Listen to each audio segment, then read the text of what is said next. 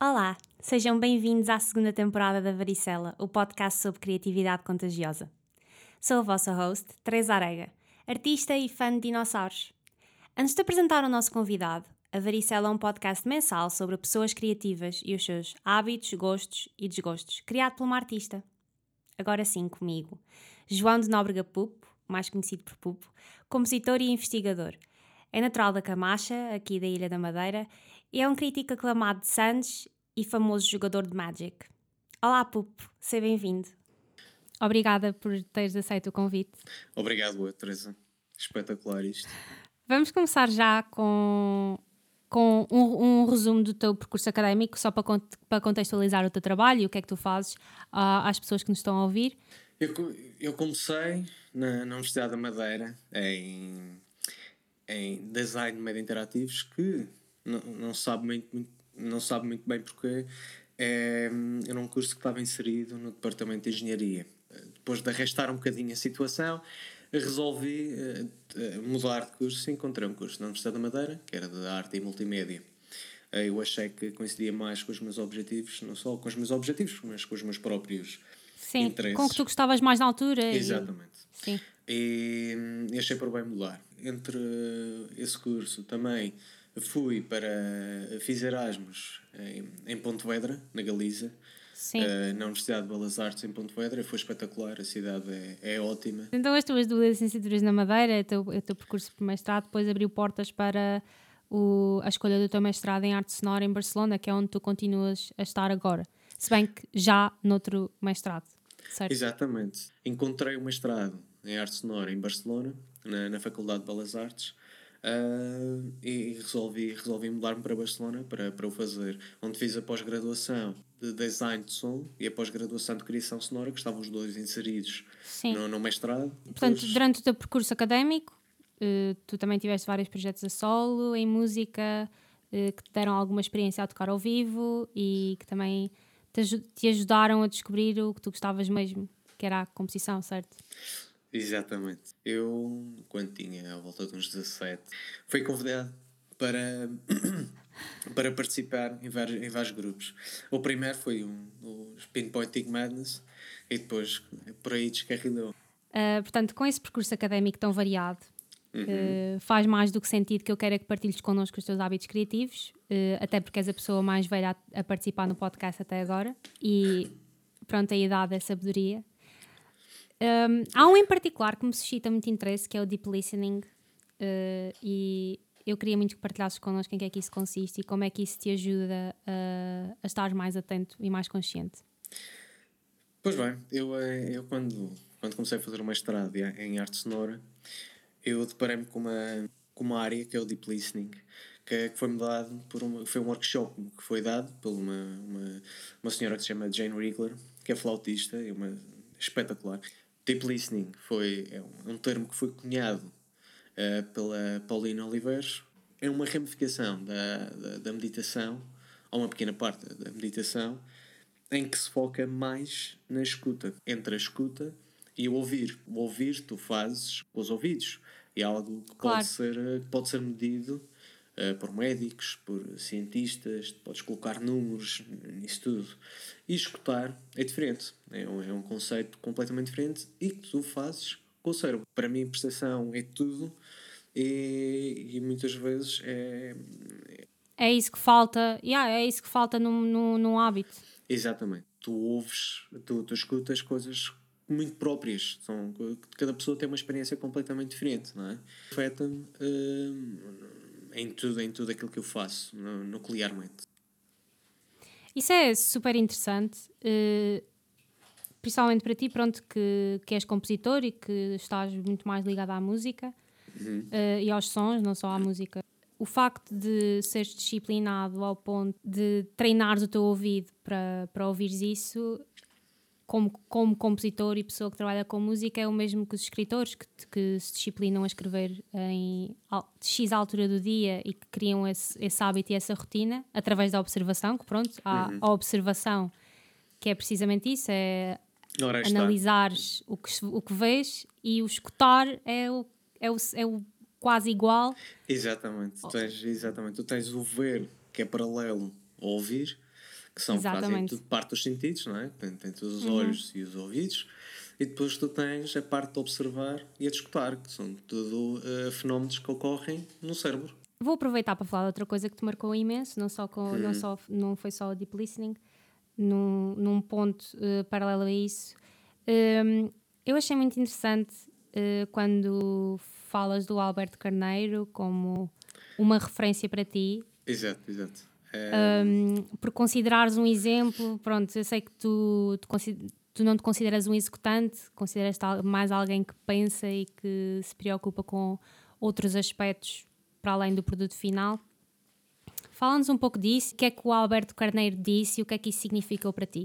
Eu, em a certa altura fiz um estudo de caso da exposição do Alberto Carneiro na, na Porta 83 e eu tive acesso a uma entrevista durante esse estudo de caso que ele explicou muitas coisas do, do, do seu processo criativo, do seu processo uhum. de criação, em que eu me identifiquei absolutamente. Não, é? não são coisas que me influenciam diretamente na, na, na, no meu modus operandi, mas são coisas que uma pessoa olha para trás e, e, se identifica absolutamente. Não é? eu, eu aproveito só para dizer que Exato. eu acho que isso precisamente é.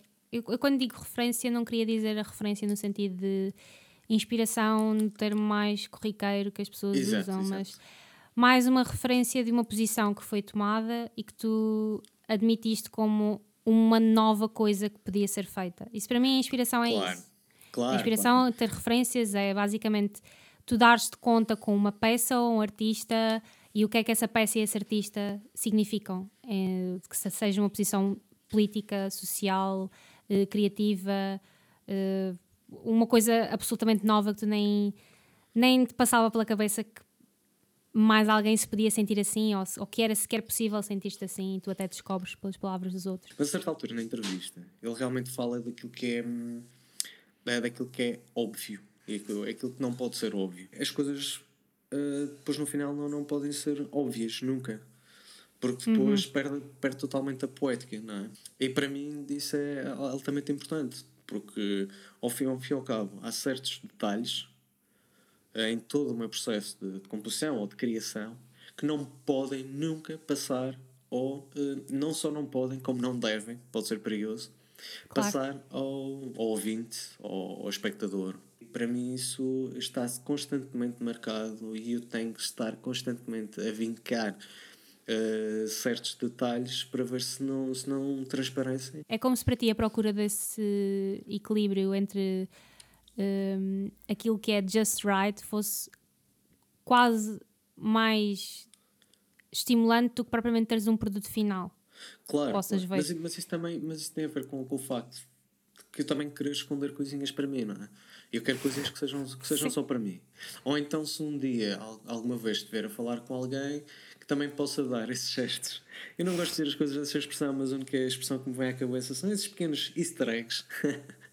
e quando estou a partilhar esse tipo de detalhes com outras pessoas, é algo, estou a partilhar algo muito pessoal. Há coisas que, que eu gosto que, que sejam entregues nesse contexto, há detalhes que eu gosto que sejam entregues mais publicamente, mas eu tento sempre equilibrar os dois. Claro, eu, eu, é sempre aí que está a magia entre e já falei nisto noutros episódios. Qual é a dose correta, aceitável que podemos dar? Que, que tipo de entrega? Até quando é que se acha que é? Eu acho que cada pessoa tem uma, uma dose, digamos, e, pode, uhum. e varia, obviamente cresce connosco, mas uh, eu acho que isso é crucial e, e a magia nas coisas e a poesia, estavas a referir há bocado das coisas. Exato. Um, está precisamente aí, está entre tu assumir, tu tomares esse passo e saberes que existe esse, esse, esse espacito entre o que, a, o, o, que uma pessoa vai ver ou vai ouvir e, e, e, o que tu queres dizer. Exatamente, porque para mim não está nos detalhes que, que são vistos mais uh, mais obviamente, mas está no espaço entre esses detalhes. Claro, eu concordo plenamente. E é precisamente isso que, que, é precisamente isso que estimula mais a nível artístico, ou quer claro. que seja. A uh, nível artístico, são, são esses pequenos estímulos que para mim interessam, de facto. Queria, queria perguntar-te se, que, que tipo de estratégias é que tu foste arranjando ao longo, do, ao longo destes anos para, para te impedirem de ficar só pelo pensar ou mesmo para teres um produto final, porque eu sei que é difícil encontrar esse equilíbrio. Pronto, eu, é, é, muito, é muito complicado encontrar esse equilíbrio, de facto. É muito, é muito fácil descarrilar. Uh, a, a, questão é: eu, se uma pessoa tiver a analisar o meu percurso, isto não é, não é uma coisa boa, nem, nem, nem é uma coisa má, foi o que aconteceu. É, é o teu percurso. Tiver, exato, exatamente. É, é, algo muito pessoal e foi. Isso aconteceu assim. Não é porque tinha a acontecer, mas foram, foram situações. Eu aborreço muito facilmente. É, é, é verdade. Eu aborreço-me com qualquer, com qualquer situação. E tenho que estar constantemente em, em injetar pequenas, eh, pequenos estímulos para me dar uma certa continuidade. Uhum. E eu também sou assim no meu processo de criação porque senão para mim deixa-me fazer sentido. Porque a partir do ponto, a partir do momento que eu não gosto daquilo que, estou a fazer, daquilo que eu estou a fazer, deixa de fazer sentido, qualquer sentido, não é? De modo que eu vou sempre, eu em tudo o que faço, estou sempre a, a atribuir detalhes e a associá-los ao conceito só para me darem uma, mais interesse. Eu nunca posso ser incoerente com quando estou a fazer qualquer coisa, tenho que ter uma coerência absoluta claro. com aquilo que estou a fazer, não é? Mas diz-me só. Quando é que começaste a perceber que não eras executante ou que não querias ser executante? O que é que te motivou a isso? Porque tu fazes tanta coisa em tantas áreas. Uhum. Pronto, uma licenciatura já para dois mestrados, tens imensos interesses. Um, houve algum momento em que te sentiste desmotivado ou que. Uhum. Fala, fala um, um bocado sobre isso. Constantemente. Eu. eu estou. Eu, eu, eu sou uma pessoa que me desmotivo uh, constantemente. E não sei se é uma coisa que eu, que eu me dedico só para poder dormir melhor à noite, que isso também é preciso. Claro, preciso concordo plenamente. de sono e tal, precisa das suas pequenas distâncias cognitivas para ver melhor consigo mesmo. Mas a verdade é que eu sei que, que não sou e nunca serei um, um bom executante. Claro. Em qualquer coisa que eu faça. Porque não é isso que me motiva. Eu, eu não sabia que fazia sentido para mim, mas a certa altura percebi-me que o que eu gosto mais de fazer, que eu gosto de brincar com o pensamento. O que eu gosto de fazer é, é, é planear. Só que há uns tempos disseste-me que, e, e por isso é que eu estou a fazer esta pergunta, que hum, muito do que te desmotivava era o teu perfeccionismo. Hum. Também não é perfeccionismo que eu quero dizer, é mais a pressão que tu hum. colocas a ti mesmo, uma coisa que eu consigo Exato. a 100% Exatamente. dizer sem eu, eu percebo que fosse preciso chegares a um, a um momento de clareza para, para se calhar veres, veres esse tipo de comportamento e essa preferência pelo pensamento na tua infância e tipo, provavelmente ao longo da tua vida. Mas quando é que começaste a sentir essa pressão e, e porque é que ela te impediu quase de usar os outro tipo de ferramentas, de, de efetivamente usar as ferramentas que tens? Digamos que, que eu aqui há uns anos eu hum, eu percebi-me que realmente estava, a, mudava de área constantemente, não é? Estava, estava sempre a mudar de área. E eu, eu sabia, eu, eu sempre fui um bocadinho assim. Eu sou uma pessoa que já fui federado em uma data de esportes diferentes uh, e também com, com, com modos de expressão também uh, acontece o mesmo, não é? Sim, tu gostas eu de tudo. Já, já, experimentei, já experimentei uma data de coisas, uh, só que depois aborreço-me facilmente. O que acontece é que eu nunca estou uh, tempo suficiente a praticar uma coisa para ser um ótimo executante. Por isso eu volto sempre à parte de, do, conceptual e do, e do estar a pensar e ele ali a tentar esmiuçar os conceitos ao máximo possível. Eu apercebi-me isso com várias coisas que me aconteceram na minha vida, em retrospectiva. Eu sempre fui assim. Eu tenho a certeza que várias pessoas que, que, nos, que, nos, que vão ouvir este episódio vão Sim. de certeza relacionar-se com, com a tua posição e com uhum. imensa indecisão ao longo da vida, principalmente durante a altura em que nós começamos nos 20. Imensa coisa para fazer, imensa coisa para nos especializarmos e nós gostamos de várias coisas e, no entanto, temos que escolher só uma. Exato. E é, exatamente. É, existe essa pressão em que uma pessoa tem que fazer uma coisa bem. Mas o, meu, o nosso problema é que há muitas pessoas assim que o problema é que há muitas coisas que gostamos. É impossível. E não há vida suficiente. Não há tempo de uma vida para, para ficarmos só com uma coisa e sermos realmente bons em tudo aquilo que gostamos. É impossível. É impossível. E eu não posso fazer assim. Eu, eu passei por todas e qual, todas as áreas de interesse que eu tinha tipo, eu passei por, por, algum momento da minha vida, na, principalmente na faculdade, em que eu não encaixava em lado nenhum porque queria estar em todo o lado ao mesmo tempo e queria fazer tudo ao mesmo tempo.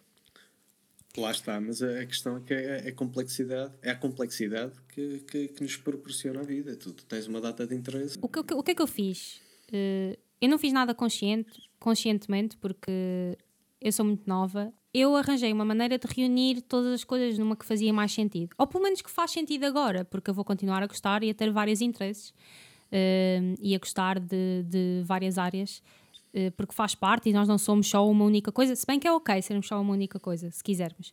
Mas eu de facto não me sentia bem a fazer só uma coisa e, e, e reger-me ao que aquilo devia ser. O conselho é mesmo continuar a fazer e eventualmente há, há, de, há, de, há de haver uma. uma Ora, há de surgir um, um momento em que tu sejas obrigado a tomar escolhas, às vezes pode até ser inconscientemente, e quando, e quando uma pessoa dá por si, já. Já não há volta, a, já, já não há volta atrás. uh, e só há. Que, que, tudo faz sentido. Exatamente. Que, que tenha acabado assim. Tu sentes que estás nesse ponto em que faz, faz sentido agora? Eu estou cada vez mais cada vez mais. É, aliás, é impossível estar cada vez menos, mas é, eu estou cada eu estou, eu estou, eu estou cada vez mais nesse ponto. Uh, até porque, enfim, eu aqui há uns anos tenho-me ligado mais uh, ao som. Agora também mudei um bocadinho de área, outra vez, não? Que surpresa! uh, mas só que não mudei, em boa verdade não mudei. Mas agora estou a fazer um mestrado de, de animação e de modelação 3D para, para videojogos, mas não tem a ver com estar a mudar para, do som para a imagem outra vez.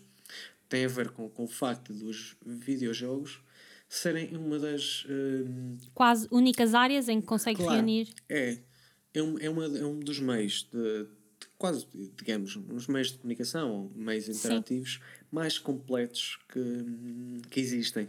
Porque reúne uh, tudo aquilo que eu gosto de fazer a nível expressivo. Tem modulação, tem, tem som, tem, tem imagem, tem, tem vídeo, tem, tem interação. Tem todo um tem, jogo por trás, que, uma história. Exato, reúne, exato tem, tem storytelling, claro. que é uma coisa que eu adoro, tem, tem narrativa. E, enfim, é por isso que neste momento estou, estou onde estou. Uh, mas, mas, mas é exatamente por isso, tudo, para tu poder chegar. Eu já tenho 30 anos, atenção. Tudo para poder chegar a um ponto da tua vida em que tu dizes: Ah, espera, acho, acho que é isto eu ainda não sei se é ou não, mas eu tenho que experimentar para, para saber o que é que, que, é que realmente gosto. Claro. E a vida também dá um bocadinho de espaço para isso. Mas o problema é que, pronto, nós vivemos todos com pressa. Isto, isto, ali, atenção, tudo o que nós estamos a dizer tem a ver com as condicionantes em que nós felizmente vivemos e pelo privilégio que temos em ter pais que nos pagam os cursos e, e, e que nos dão conforto uh, até onde nós quisermos. E, Sim, é preciso ter muita sorte nesse claro. aspecto também. Uh, portanto, dentro é, desse prisma. Sim eu queria perguntar-te uma coisa que é: se tu pudesses voltar atrás, tu, tu acabaste de dizer que te sentes confortável nessa área e eu acho que de facto é, é mesmo o. reúne todas as coisas que tu gostas e faz todo o sentido que tenhas Exato. chegado aí. Claro. Mas se tu voltasses atrás, sentes-te. Alterarias alguma coisa para chegares aí mais rápido? Não, não. Uh, mais rápido não. Mas acho que não. Acho que cada pessoa tem que ter o seu percurso. Concordo e, plenamente. Eu não, eu não, tem, aliás, não é, não é uma coisa que eu estou a dizer para me sentir uh, melhor comigo mesmo. Não, eu sei. Tu, atenção, eu já conheço o Pupa há anos, ele é. Pronto, já, já tinha dito, ele é dos meus melhores amigos. Tu não, não dirias isso da boca para fora. Admiro muito isso e respeito muito isso. Eu acho que tu não acreditas, mas as coisas acontecem a seu tempo. Não acredito que as coisas não aconteçam por razões, mas eu acho que é preciso fazer para, para que as coisas aconteçam. Tu tens de pensar constantemente uh, onde é que tu estás na vida e pensar que. E, e, não vale a pena estar a pensar nos ses. Tu, tu tens que jogar com, com os dados que tu, que tu tens no momento. Mas se pudesses dar um conselho a um pequeno pup, o que, que, que é que dirias? Ou se dirias alguma coisa? Não tem de ser relacionado com, com a parte criativa, simplesmente com o teu, pronto, com o que viveste até agora. Eu diria para estudar mais, para investigar mais. Eu, aqui há uma data de anos, não gostava muito de estudar. No entanto, hoje, é, hoje em dia é aquilo que eu, que eu gosto mais. E tu, quando criador, uma pessoa quando, quando cria, tem, tem que ser, inevitavelmente tem que, tem que exteriorizar. Partilha de conhecimentos ou de experiências ou de o que quer que seja. É uma partilha, essa é a palavra base, sim. Porque é, a criatividade é exatamente isso, não é? Claro. A criatividade é, é saber manipular uh, as memórias que uma pessoa tem. E o que eu diria, oh, pequeno pupo, uh, o que eu diria é que sim, para investigar mais e não ter, e não ter medo de procurar coisas fora do seu daquilo que deveria fazer na, na escola. Sim. Eu só agora tenho, tenho visto que eu adoro investigar e é, é aquilo que eu mais gosto de fazer tenho de aproveitar esta, esta ocasião e, e no futuro, se, se houver outro, outra, outra pessoa que seja madeirense, também vou aproveitar para fazer a mesma pergunta. Sentes que de alguma forma teres crescido cá e, e seres insular? Uhum. De que forma é que sentes que isso afeta a tua criatividade ou, ou, ou pronto, a tua linguagem? É que eu demorei um pouco a perceber-me do, do quanto isso me afeta e do quanto isso está presente em tudo o que eu faço e, e muitas das minhas referências são uh, coisas específicas. Tudo influencia, tudo são experiências de vida e tudo vai condicionar claro. a forma como tu, tu vais eventualmente pensar. E, e, e a tua percepção sobre, de, sobre determinado assunto é, é diretamente um, influenciada pelo local onde estás. Apercebeste disso em algum momento ou não te apercebeste? Ou fala-me um pouco sobre. Eu acho que pensei, eu, eu acho que pensei nisso já várias vezes na minha vida eu, eu acho que sim, um, ehm, cada vez mais. Um, ehm, até porque, ou se, calhar, ou se calhar tenho notado que não, te, que não transpira tanto para no, no, no, trabalho final e gostava que, que, que se notasse um bocadinho mais o orgulho uh, desse meu lado. Tanto que eu, tanto que eu agora, tanto agora estou a começar a, a, utilizar, antes, pronto, agora estou a utilizar o, o nome João de Nóbrega Pupo Exatamente, para, para ter essas duas vertentes. Agora, se, se passa diretamente para, para, um, para o meu trabalho final, eu acho que não. Uh, mas é uma coisa que eu definitivamente gostava que transparecesse mais e é, eu vou tentar cada vez mais integrar uh, essas minhas origens no, no, no produto final. Fazer uma última pergunta. Uh, e desta vez eu queria que me falasses um pouco sobre, se calhar, esse teu essa tua aversão a, a seres um, um executante, como é que isso te levou a seres compositor? Foi como estratégia a fugir à execução? É, é um bocadinho. Eu vou, para isso, é, é, é a melhor forma de, de, de, falar disso é realmente com exemplos. Eu, eu quando comecei eh, a ligar mais à música, depois eu percebi meio que, uhum. que aquilo que eu gostava realmente era, de fazer era compor.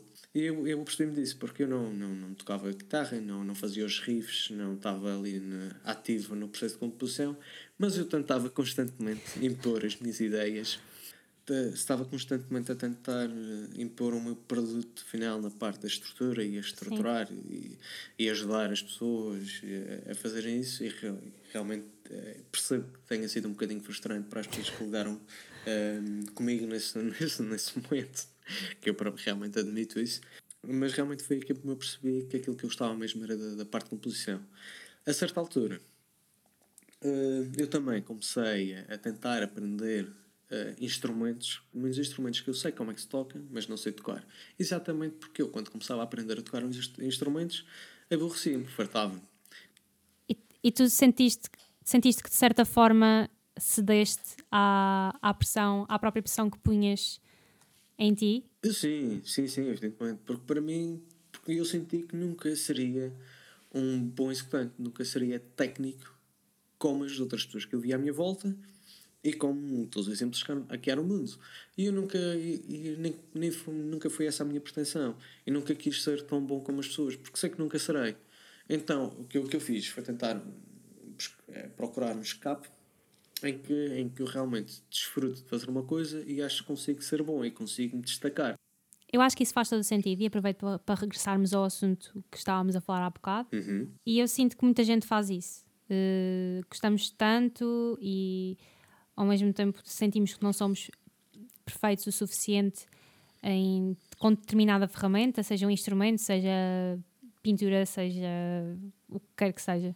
Uh, e temos sempre na, atrás da nossa cabeça que vai haver sempre alguém melhor a fazer isso do que nós. Exatamente. É, mas o ponto, acho que o ponto-chave aí é mesmo na nossa cabeça. Porque há muitas pessoas que sentem, sentem essa expressão uh, exterior. No teu caso, possivelmente, e no caso de muitas pessoas, uh, essa pressão vem de dentro. E já sabemos à partida que nunca vamos ser uh, melhor ou nunca nos vamos destacar numa determinada área. Aquilo que eu fiz foi tentar encontrar alguma coisa que, me fizesse sentir assim, muito possivelmente no meu ego, para me destacar mentalmente da pessoa claro. que eu sou em relação aos, aos demais. E é por isso que eu, ao, ao fim e ao cabo, uh, nunca, nunca executei e nunca gostei de executar.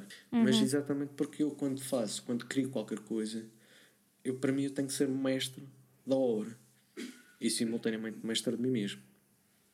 Não é? Eu, eu, tenho, eu tenho de acabar. Eu, eu concordo com o que tu disseste, mas eu não. Eu, não eu, eu sinto que para ti isso resultou e isso é excelente, porque tu arranjaste uma estratégia mas eu não quero todo que as pessoas que estão a ouvir isto que sejam mais novas. Obviamente. Exato. Isto, é isto é a nossa experiência, mas eu só quero dizer que eu também passei por isso quando era bem mais nova. Dar por mim um, a saber que não era tão boa a desenhar quanto outra pessoa qualquer e que nunca ia ser uh, a, a perfeição que eu queria e que nunca, pronto, que isso nunca ia fazer sentido. Mas não foi isso que me impediu um, de fazer efetivamente as coisas. Foi, eu fui, simplesmente fiz na, fila, filas na mesma, claro, achando que elas eventualmente fariam sentido. Sim, sim, sim. No entanto, eu percebo a dificuldade que é ficar preso a isso, porque tudo à nossa volta nos, nos empurra quase para para uma competitividade com outras pessoas. Eu acho que a coisa mais importante para retirar daqui é que a única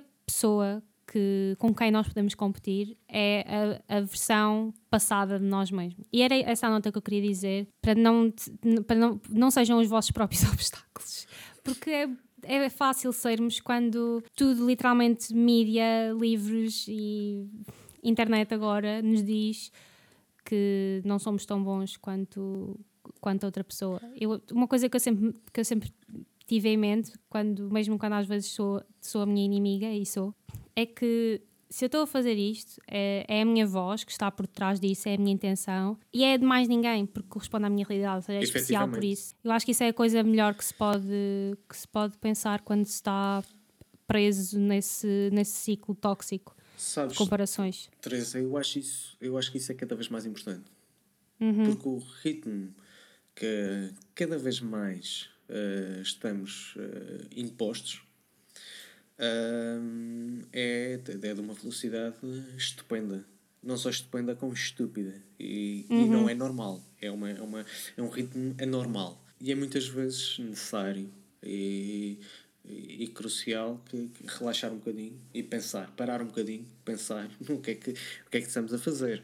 Haveremos ter uma estrutura uh, uh, de vida, haveremos ter um percurso e eventualmente vai coincidir com as nossas intenções. E, e, e, esse percurso seria muito mais fácil se, se nós não formos o maior obstáculo e se não formos maus connosco. Sabes, até há, há, uma, há uma música que eu gosto de pensar muito, é analogia a esta, esta situação, que é uma música que se chama Frame by Frame, dos King Crimson, em que tem duas guitarras que estão a fazer o mesmo riff, só que a guitarra do, do Robert Fripp está a 13 por 8 e a outra está a 7 por 4, ou seja, começam os dois a tocar uhum. o riff ao mesmo tempo, mas da segunda vez, no segundo compasso, uma das guitarras, que é a que está a 13 por 8, salta uma nota e parece que, que entram que, que já, já não estão em sintonia e dá uma espécie de delay e dá uma polifonia muito curiosa. Mas o mais curioso do que essa polifonia é que a certa altura as guitarras voltam a encontrar-se. E a vida é, é assim mesmo, não é? Uma pessoa só tem que dar tempo eu acho que isso é uma excelente lição e uma ótima nota para terminar o primeiro episódio da segunda temporada. Aquilo. Do Varicela.